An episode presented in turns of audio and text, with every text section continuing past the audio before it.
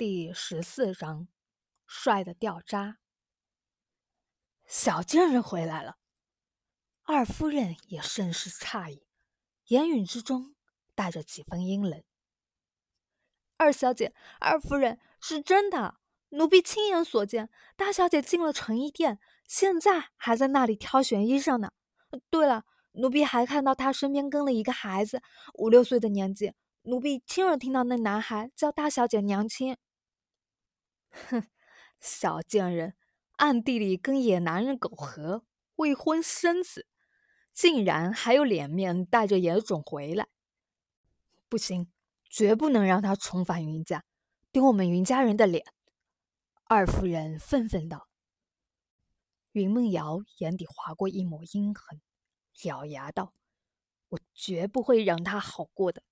小柳，你立刻带几个人去大街上散布流言。”就说云家大小姐云溪不知廉耻，跟晋王爷定有婚约，却还暗中与野男人苟合。六年前为了蒙蔽世人，她离开了南溪国，在外生下一子。六年后，她又舔着脸面再次回到南溪国，简直就是南溪国的耻辱和败类。瑶儿，不可！老爷子可是下了命令，让云家的人保守这个秘密，不得外泄。倘若这秘密外泄出去，丢的可不止云溪那小贱人的脸，云家的脸面恐怕也是保不住了。娘，现在顾不了那么多了。云溪一旦回到了家里，她跟晋王爷之间的婚事，怕是又要重新提及。我绝不能让他抢走晋王爷，凭什么所有的好东西都要归他所有？二夫人这才明白了女儿的心思，原来她早就对晋王爷心仪。倘若女儿能成为晋王妃，那么他们母女俩往后的荣华富贵可就享之不尽了。好，就这么办，娘一定会帮你的。母女俩对视了一眼，彼此之间的默契更深了。成衣店，可怜的小莫一件接着一件换衣裳，把他累得够呛。小白趴在东方云翔的肩头。两眼贼溜溜的飘向云溪，心底愤愤然。黑心的女魔头，这么折磨小默默，你一定会遭报应的。娘亲，这件怎么样？云小莫眼巴巴的看着娘亲，额头上、鼻翼上满是细密的汗珠。这已经是第八套衣裳了，他是真的累坏了。蓝色的缎子束腰贴身，将云小莫小小的身躯衬得格外金贵俊俏。小小的年纪就已经显露出了帅哥的潜质，看得云溪两眼弯弯，无比自豪。也不看看是谁生的儿子，别人能生出这么得意的儿子来吗？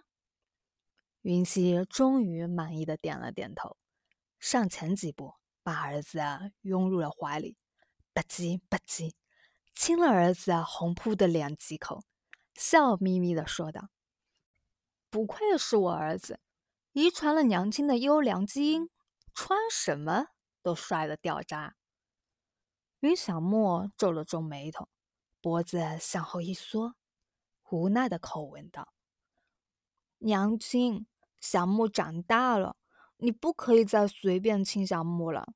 哎呦，刚说完，脑门上就被敲了一记。臭小子，嫌弃娘亲老了是不是？快招，看上哪家的小妹妹啦？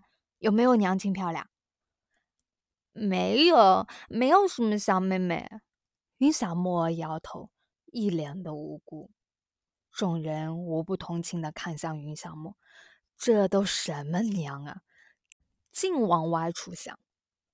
从成衣店出来，云溪敏感的感觉到路上行人的眼神有些不对。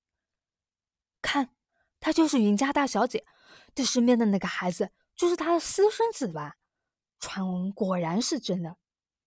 不知廉耻，跟晋王爷订了婚约，却还暗中与野男人苟合，这种女人可以去进猪笼了。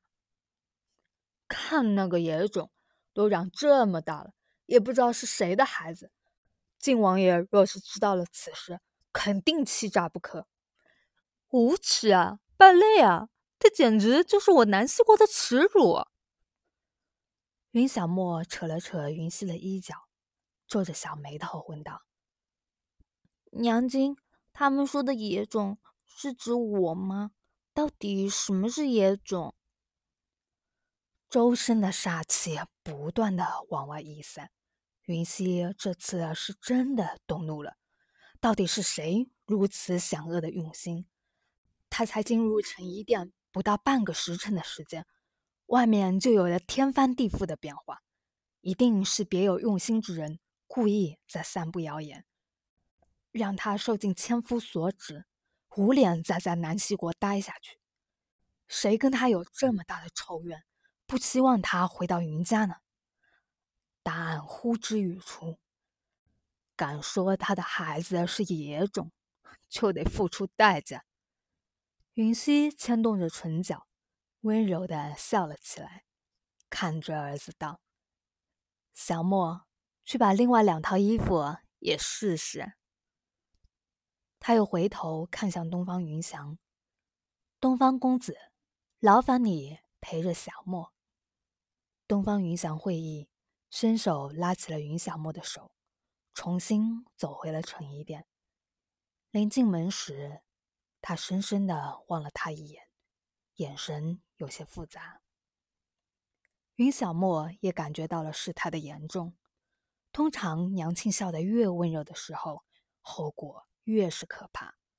在东方云翔的牵引下，他没敢再多问，乖乖的。跟随东方云翔进了成衣店，身后的大门合上，云溪微眯了下眼，再次睁开时，眼底水光潋滟，他笑得愈加灿烂了，让周围的百姓们有瞬间的恍神。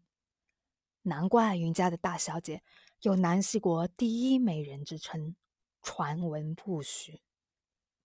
李禄、龙千成等人看着他这样的笑容，一个个浑身都竖起了汗毛，不寒而栗。太可怕了！大姐，拜托你别笑了。诸位，你们猜的不错，我就是云家的大小姐云溪。很感谢大家对我的关注，想不到我刚一进城就受到大家这么热烈的欢迎。真是荣幸之至啊！真不要脸，跟野男人私通，还敢带着野种回来，应该将他拉去进猪笼。就是，做出这等伤风败俗之事，简直给我们女人丢脸。又一轮的言语攻击越演越烈，云溪始终含笑环视着众人，哪一个议论了他，哪一个骂了他贱人。哪一个说他儿子是野种，他都一一在心中记下了。